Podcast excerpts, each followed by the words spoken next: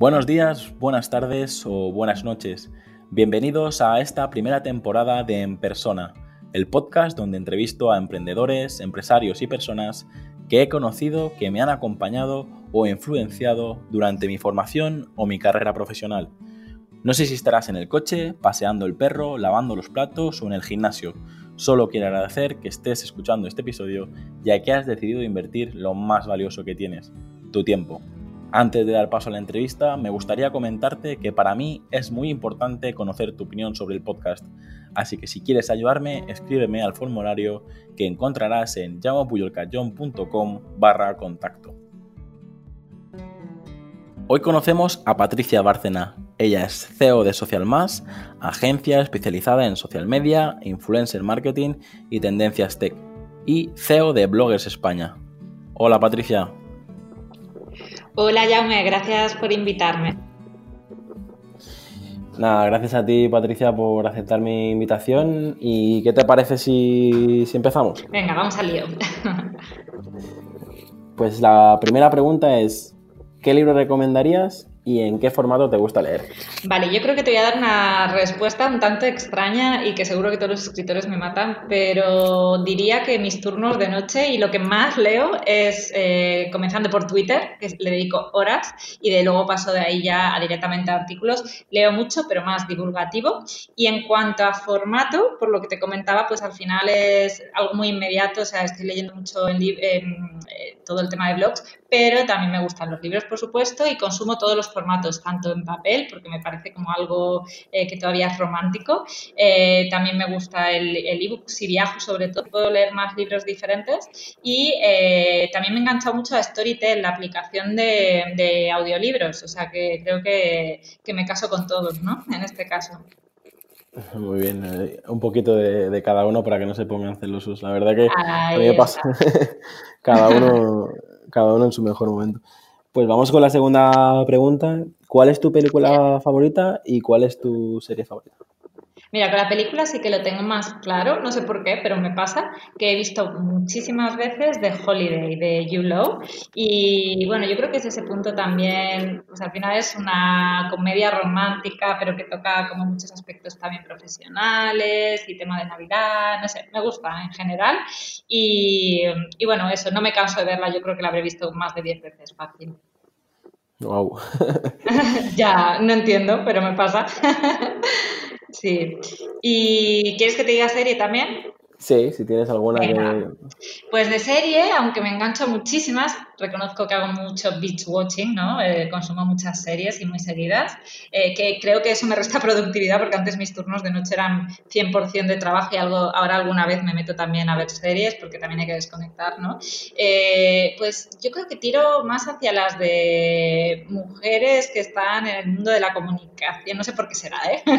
de la comunicación, sobre todo comunicación política, pues tipo eh, The Good Wife me encantó, Scandal me ha gustado mucho y luego, sé que aquí también digo varias, ¿eh? y luego también hay muchas nacionales que creo que están muy bien, como La Casa de Papel, que me sorprendió muchísimo en viajes al extranjero, que, que a lo mejor no conocen Mallorca, eh, sí que conocen Barcelona y conocen Ibiza, y luego te hablan de La Casa de Papel. Entonces, eh, en este último viaje, sobre todo que hice en agosto a, Silicon Valley, me alucinó que ibas en un, en un Uber, por ejemplo, en un Lyft y te estaban sacando el tema, ah, La Casa de Papel, y digo, bueno, pues nada, ha, triunfado, la verdad que lo han hecho genial. Eh. Sí, sí, sí, ha estado genial, la verdad.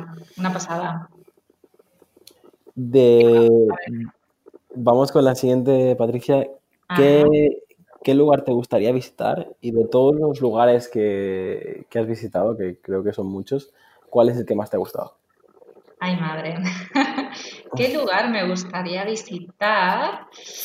Es una pregunta que. Sé que, sé que hay que casarse con decir una cosa ya, pero es que realmente, realmente me apetece ver tantos lugares.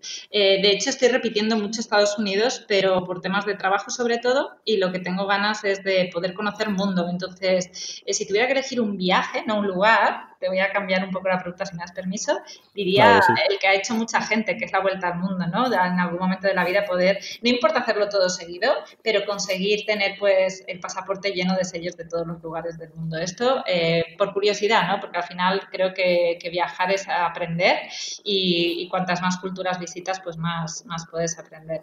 Y después de los lugares en los que ya he estado, aunque adoro Silicon Valley, creo que ya le queda claro a la gente que me sigue, creo, pero es un poco pesada, eh, me sabe mal, pero me gusta. Aunque Mallorca no lo cambio, tengo que decir que Mallorca también me encanta, o sea, Silicon Valley para vez en cuando está bien, pero luego Mallorca hay que estar.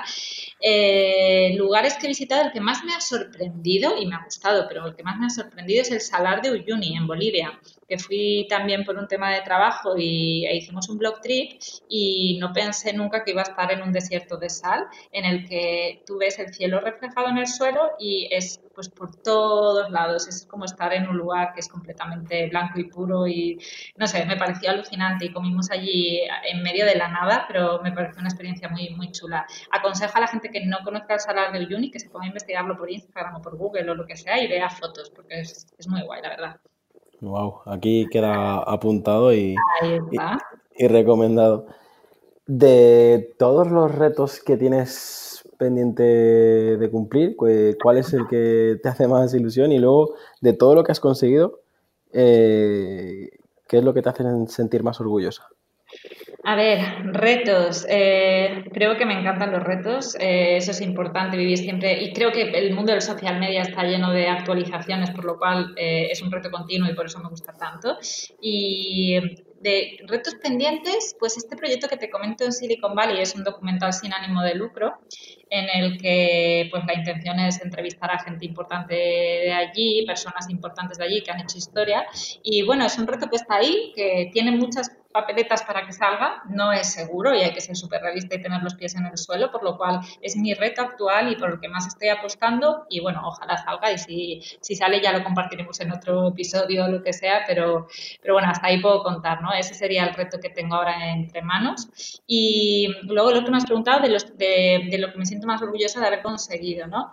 Eh, vale, yo soy muy de tema familia y tal, pero si tenemos que hablar profesionalmente, a ver, eh, me gusta mi profesión y creo que dentro de lo que cabe hay muchísima gente muy buena y, me encanta aprender de los demás y tal, pero intento mantenerme eh, pues un poco dentro de, ese abanico de opciones que hay, ¿no? Pero creo que mantenerse es muy difícil y ya llevo una década en esto y, e intento, intento hacerlo, ¿no? O sea, que yo creo que el, reto del que más orgulloso estoy es el poder continuar estando ahí cada día y creo que una de las claves es el, apoyar tanto a, a, los nuevos talentos como a los que están de siempre, porque a veces los, los, que llevan muchos años se sienten como amenazados por los nuevos y los nuevos ven como dinosaurios a los antiguos. Entonces yo creo que hay que sacar lo mejor de cada parte eh, e intentar ayudarse unos a otros y esa es la clave, bajo mi punto de vista. Genial. Te aviso de que aquí todo el mundo comparte su parte profesional y personal, así que ah, Eres, libre, eres, libre, de ah, contestar eh, como, como, quieras, ¿vale? Es decir, yo todo lo que te sientas cómoda. Si quieres pasamos a la siguiente, pero que sepas que... Que puedo, que puedo contestar lo que quiera que no hay, no me vais a poner pitidos luego en el. no, aquí, aquí no hay censura. De hecho, hay, eh, hay gente que ha insultado, hay gente que, que, se pone, que se pone sensible. Es decir, a mí me gusta decir que las preguntas son las mismas, pero al final las respuestas son totalmente, totalmente diferentes. Así que si quieres vamos con la, con la siguiente y es ¿Qué te gusta hacer con el tiempo libre y con qué te pasa el, tiempo volando? Vale, eh, tengo un problema que a la par es algo súper positivo, o sea, disfruto con casi todo. Eh, pues yo qué sé, pues para que te hagas una idea, vuelvo al trabajo, me sabe mal, pero mientras estudiaba he estado desde haciendo campañas de Navidad en el corte inglés o en un videoclub o tal, y para mí siempre lo he hecho con la misma pasión. Y en hobbies igual. Eh, ¿Qué me gusta? Pues mira, a ver, me encanta, me encanta quedar con los amigos, pasar tiempo con la familia, me encanta ver series, me encanta leer, me encanta viajar. Entonces, eh, intento sacar mucho tiempo libre, de hecho, como que voy vaciándome de compromisos profesionales muy a menudo y cuando me doy cuenta vuelvo a llenarme otra vez. Entonces, ¿eso por qué? Pues porque me pasa el tiempo volando y así te respondo a la segunda y me encanta trabajar también. Entonces, es bueno y es malo, he aprendido a desconectar. Eh, de hecho, ahora, por ejemplo, unos amigos, eh, Phil González y Jimmy Pons, acaban de sacar el máster de desconexión digital, un libro sobre, bueno, pues sobre todo esto. Eh, y creo que es muy importante aprender a, no estar todo el día enganchado a querer estar aprendiendo continuamente y tal, y, pasar el tiempo con quien quieres. Pero es verdad que también disfruto mucho de trabajar. Entonces, creo que soy muy intensa en, cada etapa. En, si estoy con mis amigos, el móvil está a un lado boca abajo, paso del móvil, eh, no, no, salvo que tenga una urgencia de trabajo o algo así, pero si no, soy la primera que no lo utiliza y, disfruto de familia y amigos y luego también pues disfruto mucho, mucho de lo que hago también. Me enrollo un poco, ¿no? Digo, voy a ir soltándote, pero bueno, bien. no, no, no, está, está genial, no te preocupes. Súper, ¿Cuál es tu mayor virtud y cuál es tu mayor defecto? Si lo quieres compartir con nosotros. Vale. Esta pregunta una vez me la hizo Julián Aguirre, le menciono porque es amigo, ¿eh? que es periodista de aquí de la isla también. Bueno, no sé si nos escucháis de fuera, pues es de aquí de Mallorca. Y, y la verdad es que me dijo que cuando dije el defecto, me, confiesa que es el que dice el noventa y pico por ciento de personas. Digo, bueno, pues vaya. Eh, que viene a ser lo de ser autoexigente, ¿no? Que puede ser tanto virtud como, como defecto. Yo diría que, que, es una virtud autoexigirte ser ambicioso en algo siempre y cuando no hagas daño a nadie, lo hagas de una manera sana y quieras mejorar. Y el defecto quizás sea que cuando hay confianza a veces también exijo al entorno. O sea, intento dar ejemplo y me exijo, pero a veces soy exigente con los demás también. Y bueno, pues cada uno es libre de hacer lo que quiera y tampoco eres tú quien se lo tiene que decir. Entonces quizá ese sea un defecto. Sí. Muy bien. ¿Cuál crees? perdona, has dicho la virtud también, ¿no? Contestamos. Bueno, sigo con la Bueno, sí, te dije que es una mezcla, ¿no? Que al final yo creo que intentar mejorar continuamente puede ser virtud, pero todo en exceso puede ser luego algo contradictorio, ¿no? Entonces puede ser bueno, siempre que no nos pasemos, yo creo que se queda en virtud y si no, ya pasa a lo siguiente. Sí. Vale, perfecto. Y vamos con la pregunta número 7 que dice, ¿Qué vicio tienes que nos puedas confesar? Pues hay uno que yo creo que conoce a un montón de gente que me conoce, que, creo que son los chicles, de los que se pueden confesar, ¿eh? Que desde hace un mogollón de años yo no fumo, no he probado nunca el tabaco, o sea, no, nunca he probado ni tabaco, ni María, ni nada, perdón si digo estas cosas están en abierto, pero yo me acuerdo de irme con personas que se iban a tomar tal y yo me tomaba nubecitas quemadas, porque no, y todo el mundo acababa tomándose nubecitas quemadas también. Entonces, sí, luego, pues eso, pues irme a tomar un vino con alguien o tal, al final también es un vicio a veces, ¿no? Porque te gusta mucho, pero no, como vicio, vicio, eh, los chicles, sí. Muy bien. Cuando tienes ese momento de bajón, ¿qué canción te pones a, toda, a todo volumen para recargar las pilas? Vale, eso me va pasando. Me hago listas de Spotify, esto sí. Entonces cada año, cada año me hago una. Este año me he hecho una un poco ñoña, me da igual confesarlo, así hay chicha para sacar de la entrevista. Me he hecho una que pone 2019, el año del amor. Pero entiende amor como tú quieras. O sea, puede ser amor de amistad, de familia o amor así en plan de pareja, lo que sea. No sé. Me inspiro cada diciembre o cada enero en ponerme una. Luego le meto de todo realmente, ¿eh? pero, pero es, es variado. Y una de las canciones que me encantan ahora últimamente va relacionada con la película y no es justamente la que más marcha tiene, pero sí que te voy a decir una más tranquila y una de más marcha. La más tranquila es, eh, se llama Maestro y justo es de la banda sonora de The Holiday. Y es una canción que me da paz, o sea, es súper bonita y, y, me la pongo de fondo y me da inspiración y me la puedo poner también muchas veces, no sé, esta peli ha tenido algo. Y luego, por otro lado, me ha gustado la banda sonora de, me he la banda sonora de, de La Casa de Papel, la de Bella Chan, me ha molado. Así que, pero esta yo creo que tiene fecha de caducidad, o sea, me ha molado y cuando la escucho mejor 20 o 30 veces diré ya, porque si no voy a ir cantándola por el mundo y tampoco. Entonces, bueno, luego voy escuchando, eso me gusta ir escuchando música en general, de, de todas las décadas, de, todo, de todos los tiempos, sí. La verdad que La Casa de Papel, incluso con esta canción, ha conseguido. Sí. Bueno, creo que le está dando un significado diferente a, a- a la original, porque al final es, es una canción con, con historia Ajá. y, y lo que pasa es que se la ha hecho suya, igual que el tema de las máscaras, el tema de. Sí, sí, sí. Tú ya ves a alguien con un mono rojo y aunque sea el albañil, tú ya te piensas que es de la casa de papel, casi, casi. ya. Bueno, el próximo Halloween todos irán vestidos de casa de papel seguro. Seguro, ya. Seguramente que sí. Sí, sí, sí. Vamos con una de las preguntas más especiales de- del podcast que dice así. ¿Qué es para ti la felicidad? Madre mía. Y esto es completamente improvisado, ¿eh? ¿Qué es para mí la felicidad? Yo creo que para mí la felicidad es, bueno, es una suma de factores y podría decir que de lo que más me hace feliz quizá es tener un entorno que yo sepa que, que está sano, que está bien, que te quiere, eh, pues empezando por familia, por familia elegida también, que son los amigos. Y ya en base a eso, creo que todo lo demás viene. Entonces, dedicarte a lo que te gusta, tener tiempo libre para dedicarte pues eso, a los hobbies que tú tienes, eh, poder ayudar a los demás, tener a alguien que te ayude, porque creo que todo es importante, ¿no? Entonces, la felicidad es tener esa armonía y, y también la felicidad creo que es una actitud, no solo es, no es como una mm, como algo que llega al final, sino que tiene que ser una actitud dentro de- del camino, que, que tú mismo tienes que intentar generar esa, esa felicidad. Sí. Wow. Así improvisado que conste, ¿eh? Pero bueno, muy bien, muy ahí, bien. ahí- ahí vamos. Si pudieras susurrarle algo a la Patricia de niña, con 8 o 10 añitos, ¿qué, qué le dirías? Yo creo que debes de hacer llorar a alguien, ¿no? Haciendo esta entrevista. No sé, ¿eh? Vamos a ver, vamos a ver. A mi, a mi yo de niña, a mi yo de niña le diría, pues a ver, como, como que, a ver, ahí me has pillado, ¿eh?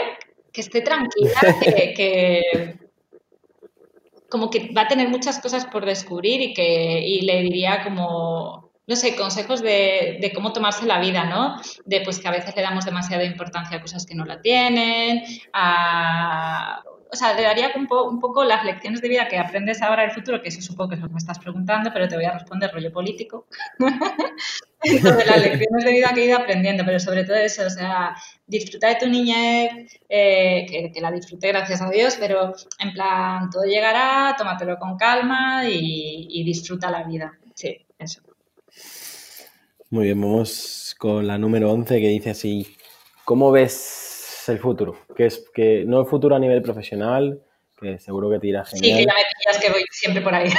sino el, el futuro en general. Es decir, te, te- doy pero a nivel individual o a nivel mundo. a nivel mundo. Es decir, A nivel mundo, ok. eh, A nivel mundo y, y- y algo más, o sea, ¿cómo lo veo? ¿O quieres complementarlo con algo?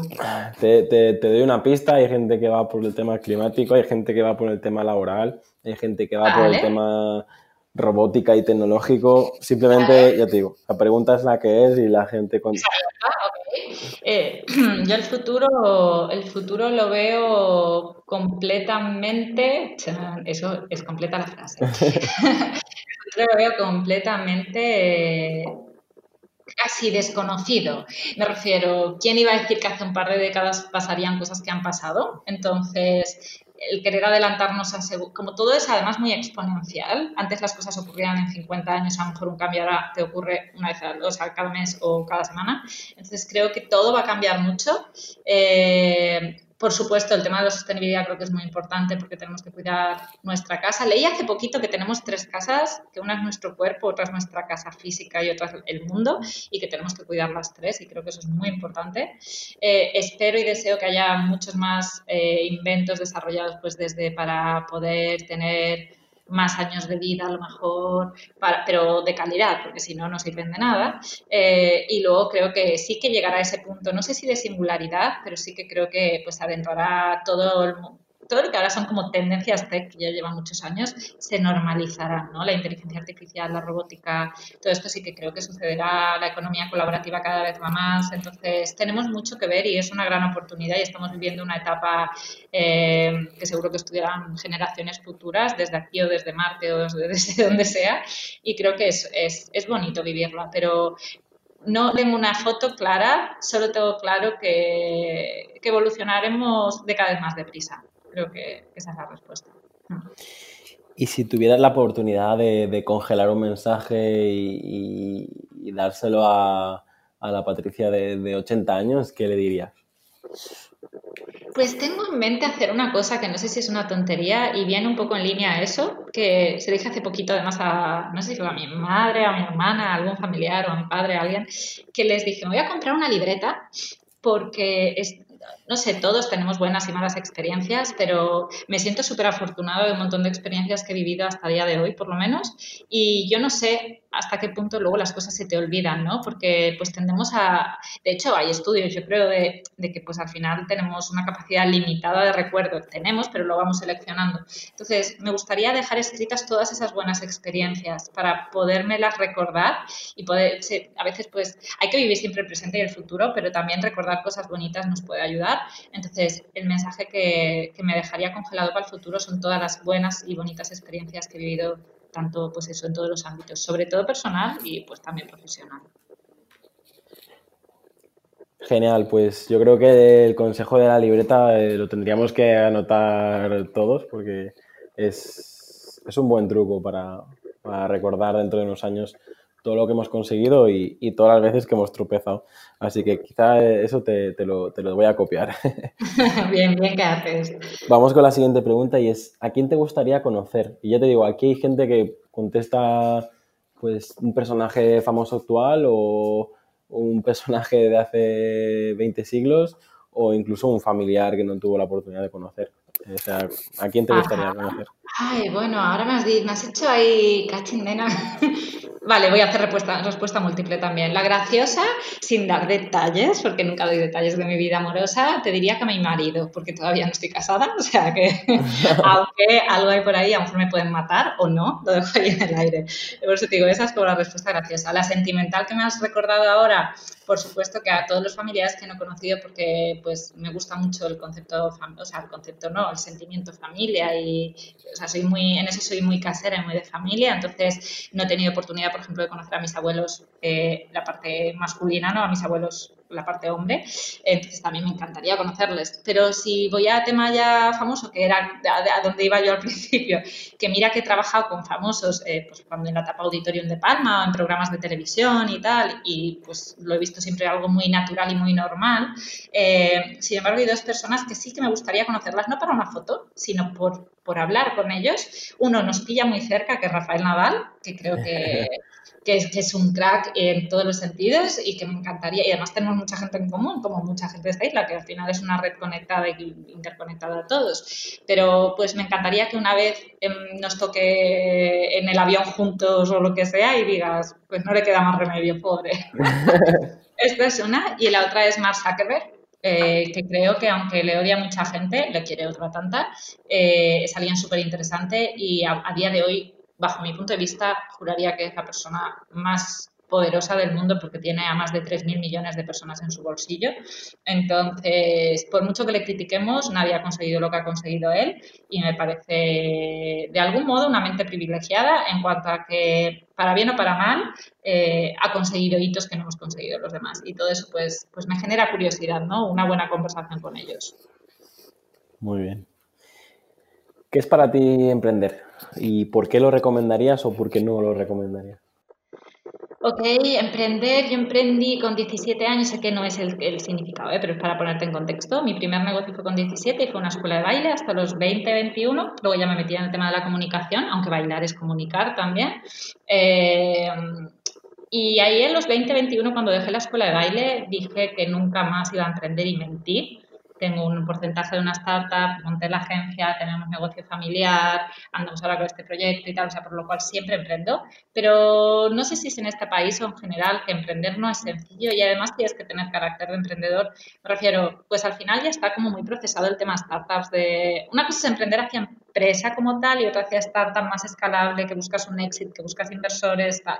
Entonces, eh, en mi caso siempre digo que por un lado tengo mucho carácter emprendedor porque emprender es pues querer es hacer nacer algo, ¿no? Que, no sea tu hijo en este caso, que también puede ser un proyecto, pero no, eh, y darle vida y hacer que viva y, y, mantenerlo siempre con ilusión. Pero aunque a mí me encanta, eh, estoy pensando en, los futuros años y yo me veo más como investigadora o como, o, como directiva de una, de una empresa grande o gestionando incluso el negocio familiar que emprendiendo de nuevo, porque es algo que absorbe mucha energía, que es súper bonito, que te sientes súper orgulloso, pero que, eso, que tienes que, que tienes que quererlo. No sé, estoy en ese punto en el que tengo, odio no, tengo más amor que odio, pero en el que a veces piensas, pues me molaría estar X horas y ya está y no volcarme tanto en lo que hago. Pero bueno, yo creo que, no sé, no, no, esta no te la he podido definir muy bien, pero es, es eso, o sea, emprender al final es como tener un hijo, entonces requiere mucho tiempo. Pero igualmente va en la actitud. Tú puedes estar trabajando para una empresa. Hay gente que se desvive por la empresa en la que trabaja, ¿no? Y, al final estás cumpliendo. hay una frase que dice que cumples el sueño de otra persona y mejor cumplir el tuyo. Entonces, a, a las personas les diría, a los que nos escuchen, que se, escuchen a sí mismos y que hagan lo que, lo que ellos sientan. Y si sienten que tienen que emprender, que emprendan. Y si sienten que buscan estar en una empresa que se sienten súper asociados a ella, que estén. Ahora, que no se dediquen a algo con lo que no se sientan satisfechos y que no vean barreras en intentar llegar a lo más alto posible porque todo se puede conseguir. Pues muy bien, Patricia, ya estamos casi terminando. Nos quedan tres, tres preguntas. Y esta es una de las que más me gusta hacer y es ¿Cómo te gustaría ser recordada? Esto suena también súper de aquí a muchos años, ¿no? Que supongo que es esa la pregunta. ¿Cómo que sea gustaría ser recordado? Eh, como alguien, eh, va a sonar filosófico como la pregunta que también la deseo, como, como alguien que que ha amado y que ha sido amado. Sí, creo que al final todo se reduce a, pues eso, a, desprender ese cariño y ese amor hacia la gente y, que la gente te quiera también, eso significa algo. La verdad que sí, todos los invitados estáis coincidiendo con una, respuesta muy similar, es la que más se parece. Y, al final estoy contento de haber hecho estas entrevistas porque veo que por mucho que tengáis perfiles diferentes, al final el ser humano siempre busca lo mismo y es ese, ese año del amor, ¿no? Que decías antes con turista de Spotify, al final la gente, al final buscamos eso, el, cariño y el, amor. ¿Tienes algún lema, alguna frase que, te defina? Esas tres palabras o diez palabras que digas, wow, eso es... Eh, sí, ya existe, existe, pero me lo hice mío no sé cuándo, hace un par de años. De hecho, yo creo que cuando empecé, esto, empecé este proyecto de Silicon Valley y otras cosas profesionales, y es que me gusta mucho y lo tengo en el estado de WhatsApp, el hacer que las cosas pasen. O sea, las cosas, es verdad que todo el tema, también volvemos a temas filosóficos de destino y de si algo es suerte o si es casualidad o si es tal, pero yo creo que en gran medida, en gran porcentaje, las cosas dependen de lo que tú haces. Entonces, no, no, lo, volvemos a lo mismo de ponerte retos o temas imposibles o tal. Tú haces que las cosas pasen. Entonces, lo tengo como algo súper grabado, hacer que las cosas pasen. Si tú quieres que pase algo, haz que pasen. Sí. Muy bien. Ahora sí, ya es la, última pregunta y esta pregunta me gusta que la utilices para, contar una historia, que mm, algo que, te gustaría compartir con la audiencia y, luego sobre todo que nos digas eh, dónde te podemos encontrar, cuáles son tus perfiles y si tienes algún producto o servicio que quieras promocionar, pues este es, es tu momento. Bien, a ver, una historia que contar. Tendría mil. Te intento hacer una, mini historia de algo, o sea, para responderte brevemente a, a, esta última pregunta, por un lado, historia que contar, vuelvo a Silicon Valley, vamos a ir hacia ahí y hacia también lo de cuando tú quieres hacer algo, el primer, el primer viaje que hice fue en el año 2014, yo tenía ganas de ir desde hace años, no era mi mejor momento para ir porque es un lugar súper caro y tenía ganas de ir tres meses porque quería mejorar el idioma, viviendo aquí en, en Mallorca pues el inglés es muy bueno y, y el mío no lo era. Entonces dije, pues para irme a estudiar a otro lado me voy allí, que es donde están las redes sociales y así me diferencio un poco e intento mejorar. Y, claro, vivir allí es incluso más caro que en Beverly Hills.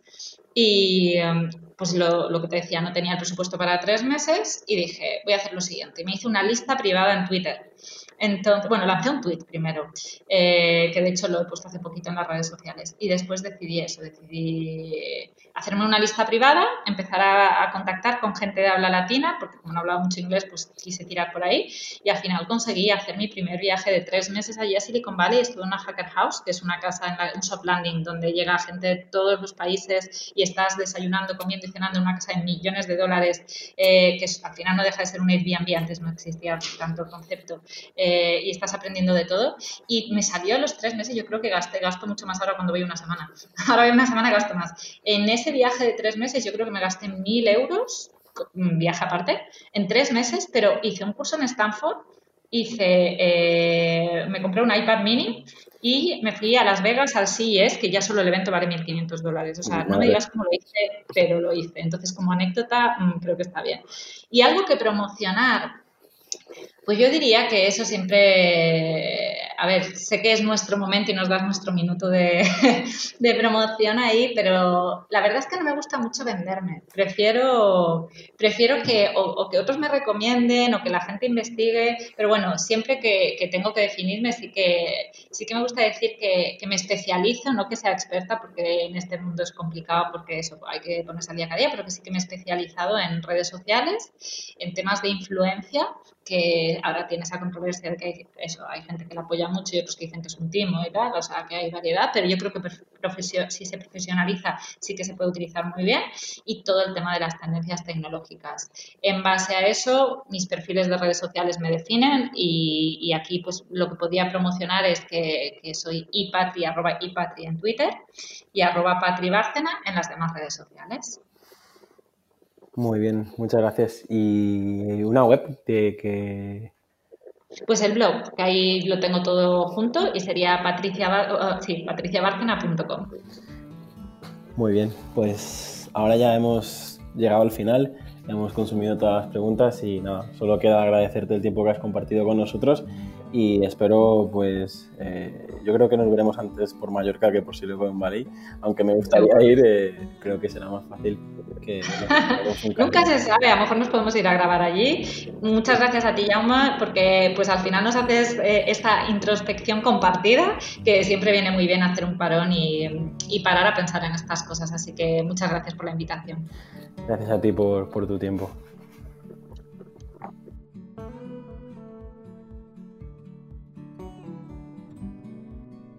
Hasta aquí el episodio de hoy. Si te ha gustado la entrevista, no olvides compartirla en redes sociales y valorar el podcast en iTunes, Evox o Spotify para llegar a mucha más gente. Recuerda, para enviarme tu opinión sobre el podcast, escríbeme al formulario que encontrarás en llamopuyolcanchon.com barra contacto. Encuentra este y todos los demás capítulos en enpersona.com.